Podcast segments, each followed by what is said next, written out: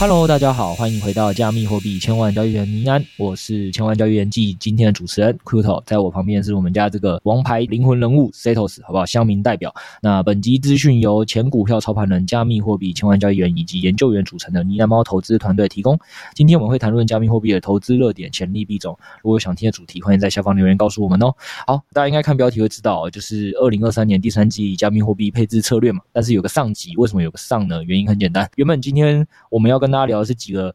其他产业议题啦。不过在这个聊这产业议题的时候，我跟摄影师在开录前，我们就聊了一下对于这个盘市后续的操作一些看法跟想法嘛。他想要说，诶，对我们这些看法跟想法，好像可以跟大家来分享一下。因为现在也差不多，这集上架是七月五号，整个第三季刚开始嘛。那我们自己对第三季预计要怎么做一个操作，其实我相信群友应该也会好奇，说要怎么做一个比较大的配置的策略。所以就想说，诶，好啊，那可以来聊。但是因为原本主题很多，所以就预计就是说，今天应该只会跟大家讲一下说，哦，我们大致上为什么预计这样配置跟操作。对，但是实际上一些比较细节面的东西，我们今天可能就只会先讲一些时效性比较赶的，那时效性不赶的，我们可能就会在下集分享。比如说我们的长期的套利部位怎么做啊，跟底仓的一些。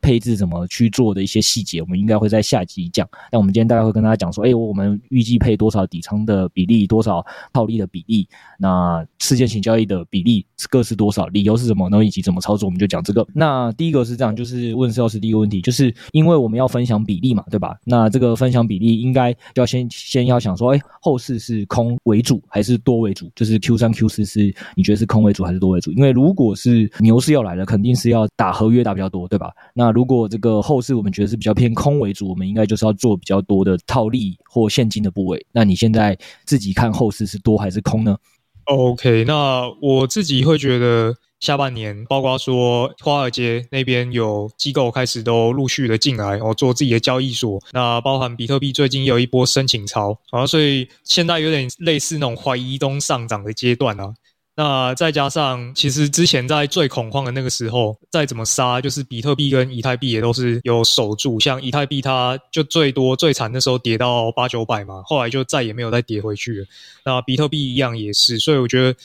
经过那么多的 FUD，那它都有撑住的话，下半年我觉得倾向是，你如如果二分法啦，我当然还是会偏牛一点。好的，没有问题。那我基本上也这样看，但是呢，那你这样看完之后，你会？套利部位多一点呢，还是交易部位多一点？那我们这样问，其实我还是套利部位多一点。那为什么？对对对，我现在在帮你这个乡民代表抽丝剥茧，为什么呢？虽然你都看牛了，那你为什么不多打一点交易部位呢？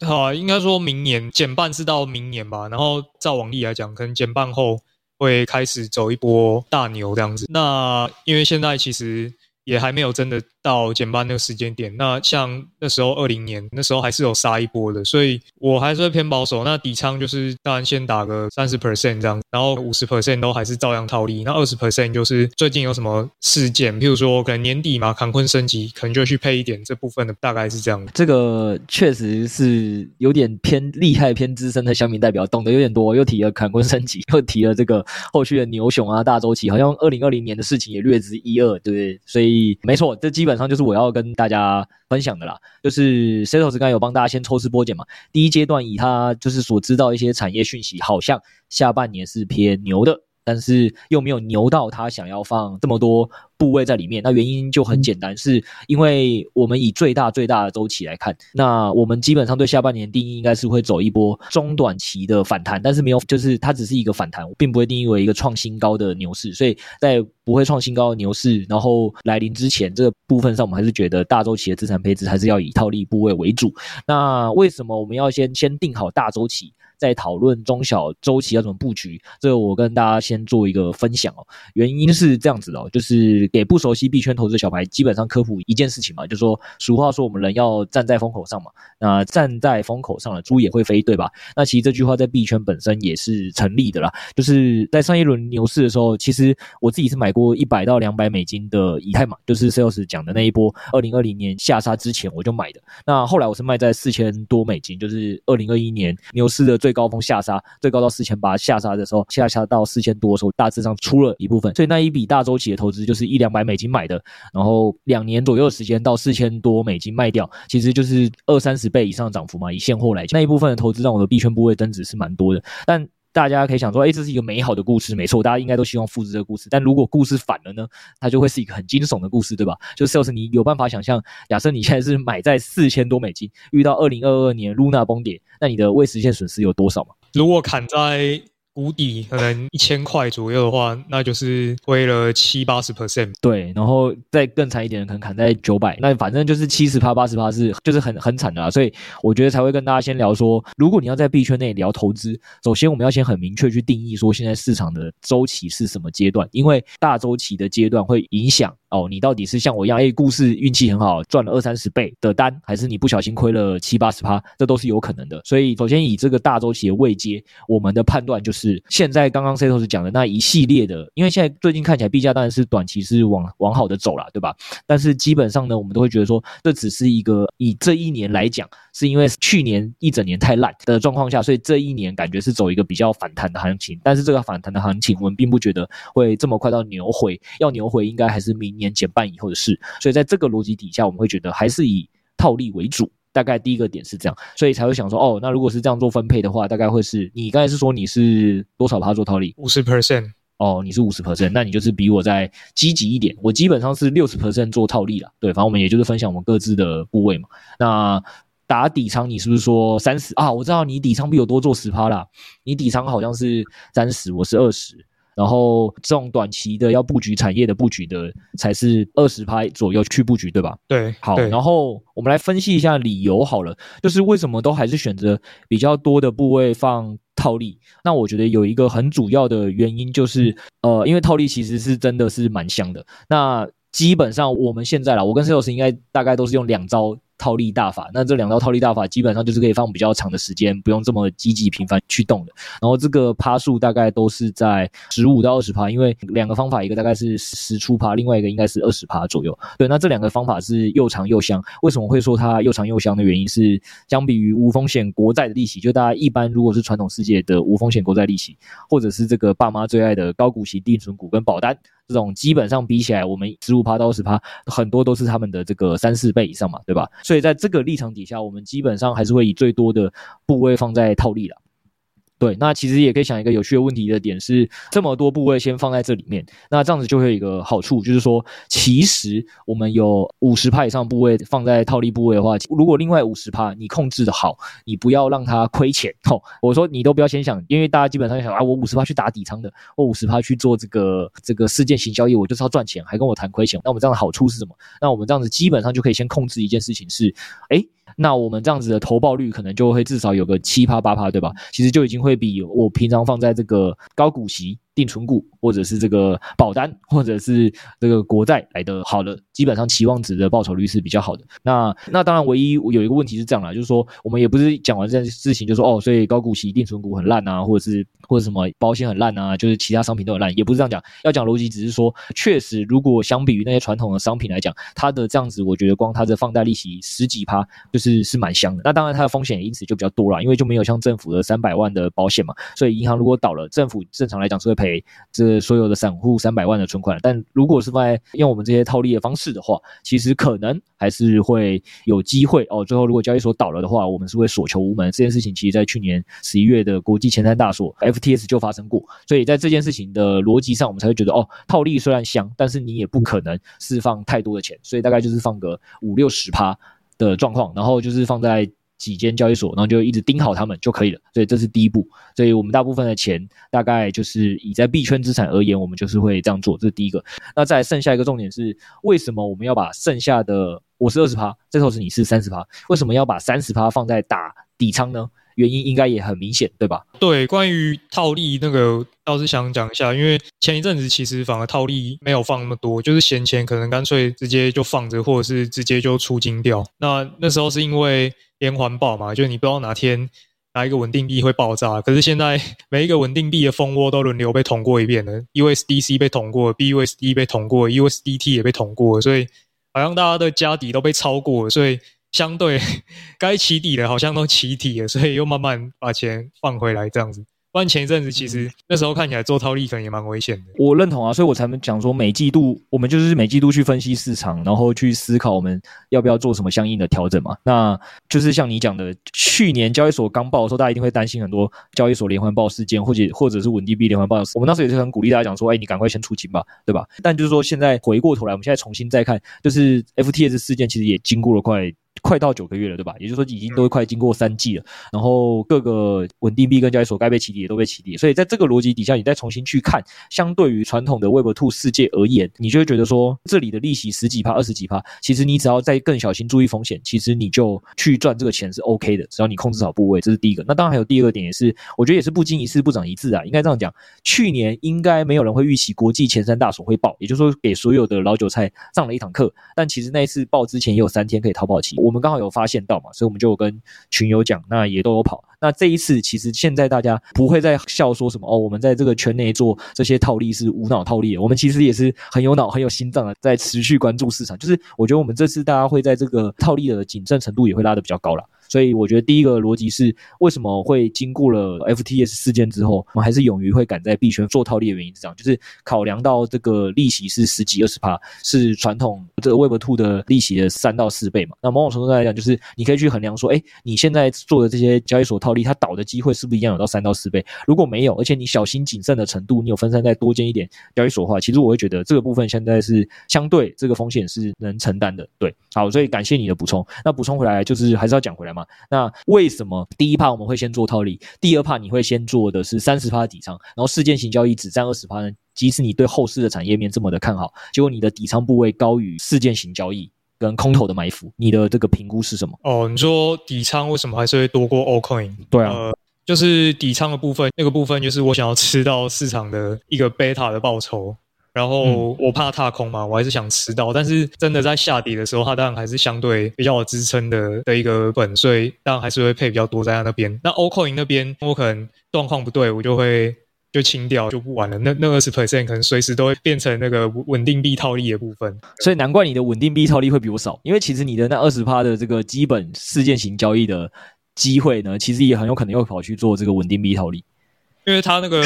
就是不用锁仓的那种，你是可以一直搬来搬去的。对啊，对啊，当然是啊，当然是。然后，对啊，我觉得第二块就是这个嘛，就是像所有人知道的，就是基本上你会去问股票参与者，他会讲一样话，就是呃，有人是台股指数钓鱼季线啊，或钓鱼年线啊，他就这个持股绝对不超过三成啊之类，就是他会调节他的部位，但是没有人会去在台股部位把它降到零趴，比较少了，我只是说比较少。那通常你会把泰国部位降到零趴之后，基本上你应该本来就不是很喜欢股票波动，所以我觉得回到币圈这是同样的逻辑，就是像 Sales 讲，我们今天基本上所有来币圈投资的人，肯定最希望的还是赚到，就是像我。刚刚前面分享那个幸运的故事嘛，就是以太真的不小心这个给你赚个二三十倍，对吧？那这个你你说这个放贷套利再香，也不可能香过这件事啊。所以在这件事情来讲，然后再加上你刚才讲的，其实去年二零二二这个号称币圈金融风暴的时刻，就是 Luna 倒闭的五月八号的时候，那一阵子以太币也测过最低测到八百多，然后这中间再经过 FTS 事件，就是三大交易所爆炸，以及我们上周跟上上周 Podcast 都有帮他去分析过一些。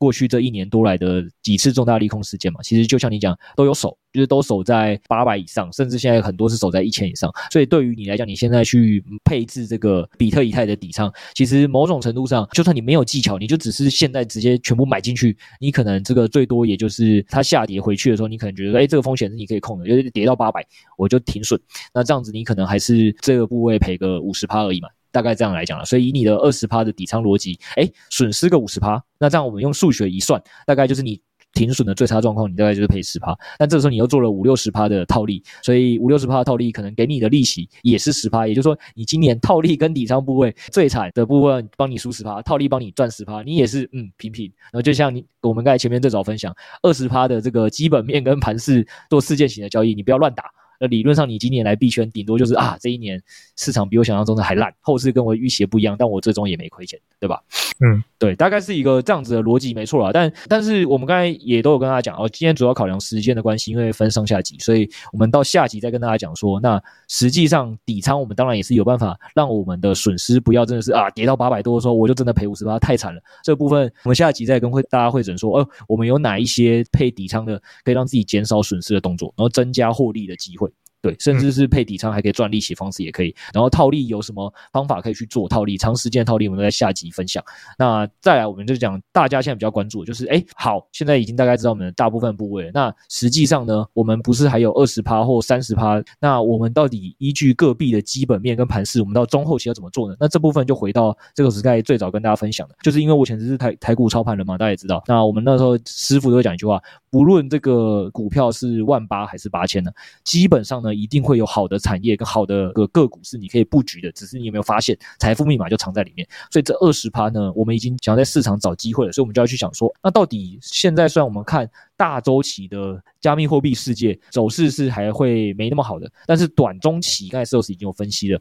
有坎昆升级，然后有很多的 ETF 申请的利好，对吧？那在这些利好申请的情况下，那我们下半年如果想要先相对判偏牛偏反弹，我们到底有什么东西能布局呢？对，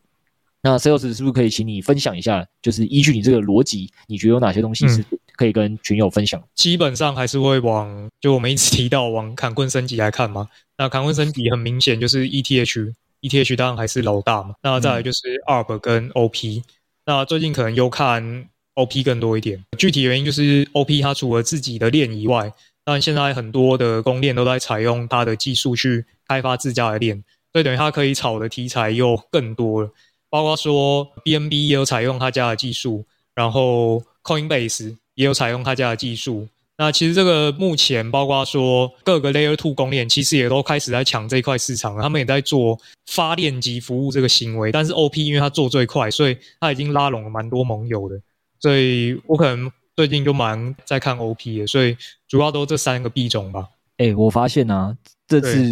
因为事前刚刚才突然想到要跟大家分享这一趴，没有 say 那么多。你这个是很无私分享诶、欸，直接暴毙诶。我我以为只是会在我们传统跟大家分享，就是哦，我们大概就是看好什么赛道，比如说哦，你看最近就是电动车产业好嘛，啊，最近就是这个 GPU 嘛，对吧？就是顶多就是讲讲这种市场上主流的，就是讲啊，坎昆升级就是利好 Layer Two，然后像我们过去讲的，那我们就是 Long Layer Two 啊，秀什么这个 SEC 被禁的山寨币啊，你现在直接暴毙种诶。好了，是蛮厉害的，因为最直接相关啦，大家应该看得出来。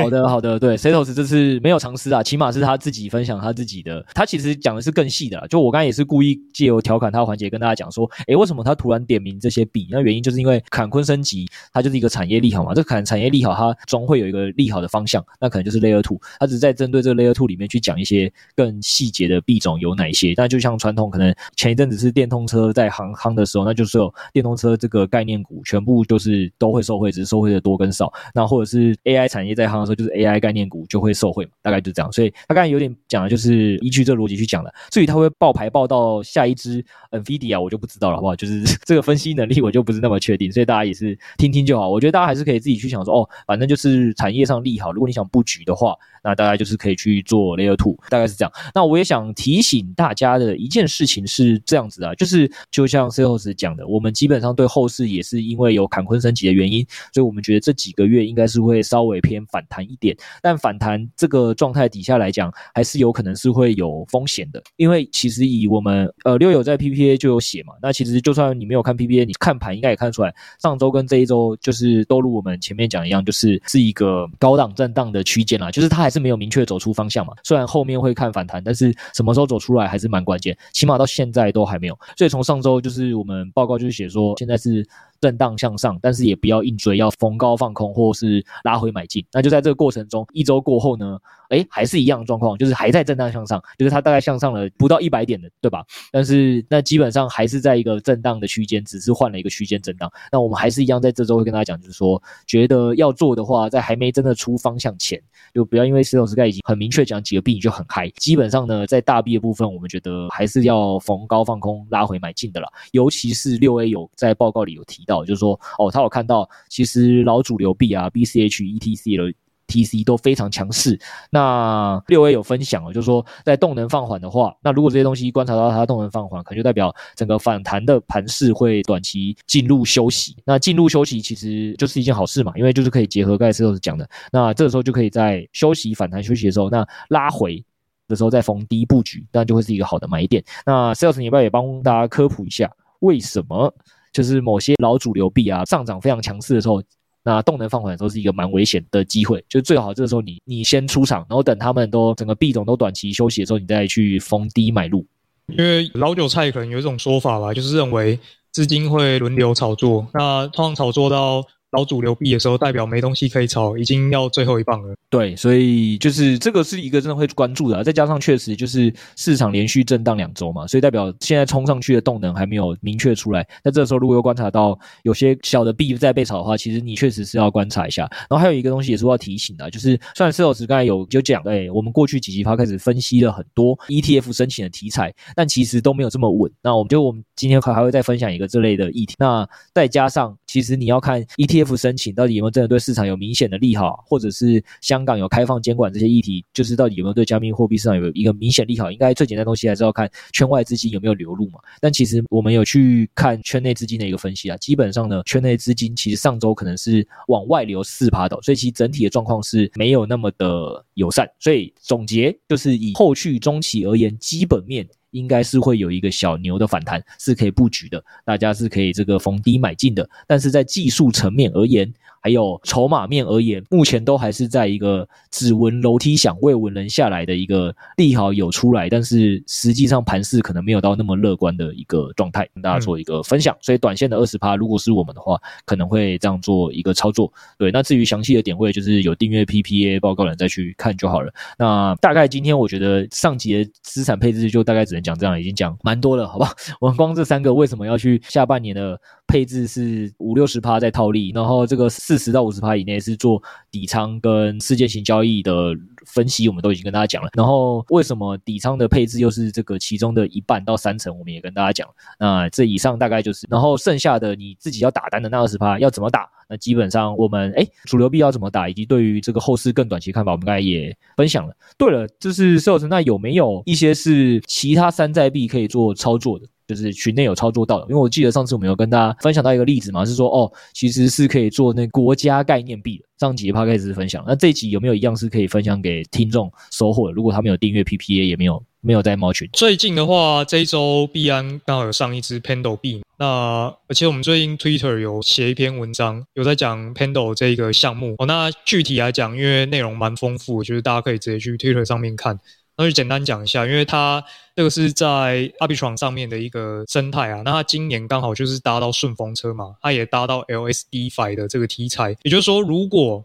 你想常拿 ETH 的话，你是可以进去做流动性，然后去赚它的收益的。那或者你是想要 trade 的一些利率交易的话，以前没有人在这块做的那么成功啊，所以他等于是把这个市场给打开来。当然，他项目也是很强，一直持续有在改进。呃，我们就是看好它一些基本面的。论述哦，所以当初在六月初的时候有跟大家做一个分享哦，那大家也可以在 Twitter 上面看一下这个全文。那你如果觉得你想补充点什么的话，欢迎在下面跟我们留言互动一下。对，因为除了基本面好，这个一定是基本面好才会在熊市被大家关注了。那再来是刚好那时候有些事件型的活动，那 Twitter 那边有列了三个了，我我们这边就不再细讲了。所以有兴趣的群友可以直接再去上面看。那这样子是讲的是那些利好，下次如果群友有观察到其他的 DeFi 协议啊，或一些链上的协议。啊，有这类型的征兆发酵的时候，其实你就可以来群内提醒我们一下，说，哎，会不会这个另外一个协议也是有机会？那大家就诶一起可以找到新的投资的机会嘛。对，大概跟大家分享的一个点是这样，然后再讲啊，因为这个也跟大家讲说，Twitter 我们都写了，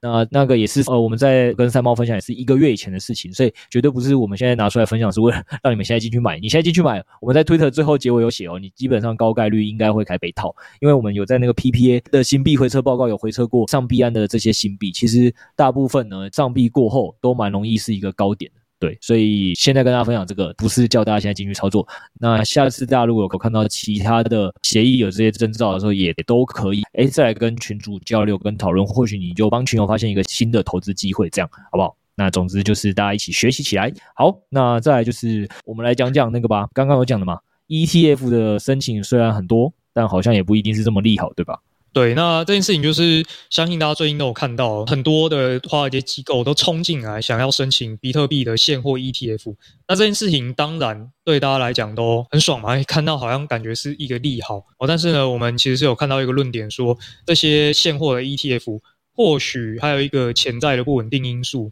那其实我们是有看到一个 Matrix Sports 台湾区他负责人他的一个观点嘛，那他就是提到说，还有一个潜在因素是 SEC 有可能会婉拒的，那就是流动性不足的这件事情。哦，那原因就是因为 Coinbase 的交易量啊，现在一天大概就二三十亿美元，你去再细看哦，比特币的交易量大概就七亿美元，所以。这个交易量是非常之小的。那未来如果这 ETF 的市值超爆大，大到什么一百亿、两百亿好了，但是哪天崩盘，大家想要赎回的时候，等于它需要涌向 Coinbase 去做交易嘛？那 Coinbase 的流动性足以支撑吗？哦，所以这就会形成一个问题。那这个东西到底是不是空穴来风？我们去调阅了一下历史资料，之前 SEC 早就驳回过好几次比特币现货 ETF 的申请了。那其中呢，在二零一八年的这一次，它有列出了五项声明，SEC 认为哦，BTC 它的 ETF 要通过，还有五项问题需要解决。那其中一项，它就提到流动性。所以这确实在过往是有发生过这样子的案例的，那这也是接下来可能大家需要关注的一个重点。而且我觉得像你讲嘛，因为这个是 SEC 真的有文件这样讲过这件事情，然后再加上这个分析其实是确实是蛮有道理的，就是当一个 ETF 到时候市值很大的时候，如果整个现货市场接不住，那其实真的如果站在一个我的职责是要保护投资小白的人的话，那确实我的工作任务确实可能现在是不宜让比特币这样子现货的 ETF 上。而且我觉得还有一个有趣的东西也来了，所以当初啦，我应该也是前几集在分享的时候跟大家聊到嘛，当初北美加拿大的二零二一年的时候二月初吧，通过了 BTC 跟 ETH 的 ETF，那原因就很明显了，诶，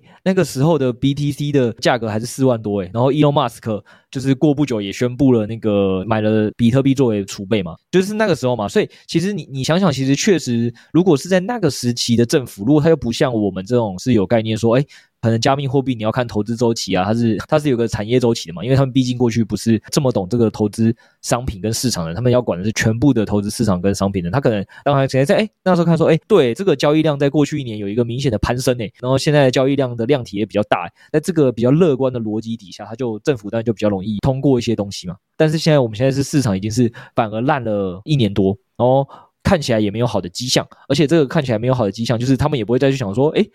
听说明年会减半，减半后会上涨，就是他们不会去了解这些东西嘛，对吧？对，以大周期来讲，他也不会。以我们现在以站在他的立场来讲，就大周期来讲，他也不觉得比特币跟以太币未来会比现在更好，对吧？所以现在看起来不好，然后未来也不会判断会更好。那在某种程度上，以现在这个流动性跟交易量，确实，我觉得这个利润是比较强的啦，就是是是呢可以作为一个驳回的依据的。就不晓得为什么他之前给的理由都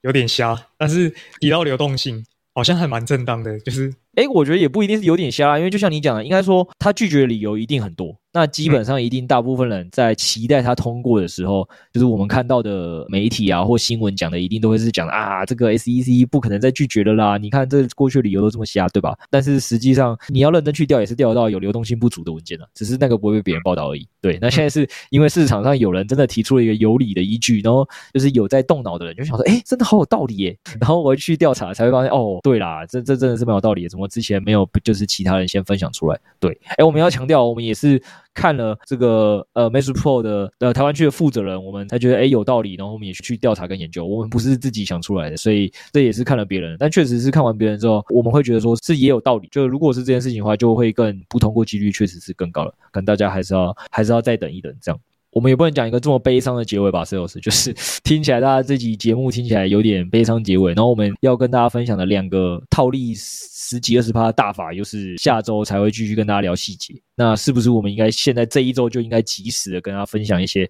听完节目当下就可以赚钱的方法？好，那派网这个呢，虽然一样是新旧户不限。但比较可惜的事情是，在这个活动开始前，要你是从来没有使用过它某项产品叫合约网，才可以享有这福利。那基本上你听到我们上架的时候，大概只剩四天左右时间，我觉得蛮猛的。